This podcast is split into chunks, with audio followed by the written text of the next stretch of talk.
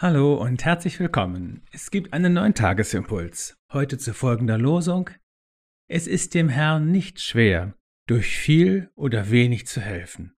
Nachzulesen in 1 Samuel 14. Die Losung dazu aus Hebräer 10. Darum werft euer Vertrauen nicht weg, welches eine große Belohnung hat. Unverzagt sein, darum geht es heute. Mit die Heldentat des Jonathan ist der Abschnitt überschrieben, dem die heutige Losung entnommen ist.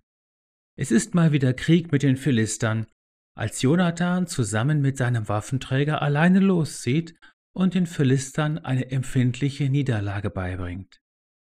Er tut das nicht im Vertrauen auf seine eigene Kraft, sondern im Wissen, dass es der Herr ist, der über Sieg und Niederlage entscheidet, dass es bei aller Kriegslist also darauf ankommt, in Übereinstimmung zu sein mit dem, was Gott tun will.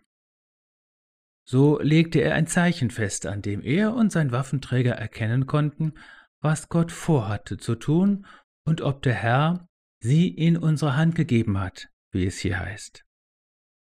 In diesem Zusammenhang fällt der Satz, der unsere Losung heute bildet.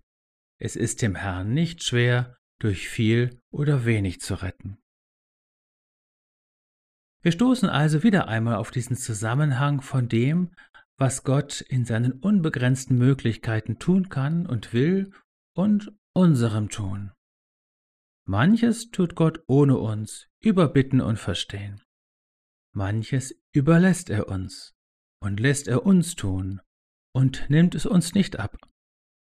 Aber in den meisten Fällen geht es darum, dass wir unser Tun mit dem Tun Gottes synchronisieren.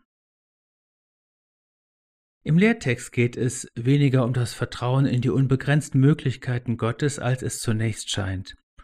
Was Luther hier mit Vertrauen übersetzt, ist eher die Zuversicht oder die Freimütigkeit, also die Freiheit und der Mut zum Handeln und zum Tun.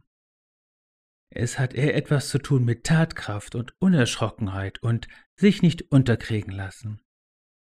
Der Prophet Jesaja sagt so herrlich anschaulich: Stärkt die müden Hände und macht fest die wankenden Knie. Sagt den verzagten Herzen, seid getrost, fürchtet euch nicht, seht, da ist euer Gott. Du bist in Jesus gesegnet und eingeweiht in den Willen des Vaters. Du bist in Jesus gesegnet mit der inneren Übereinstimmung mit dem Vater. Du bist in Jesus gesegnet Darum sei getrost und unverzagt.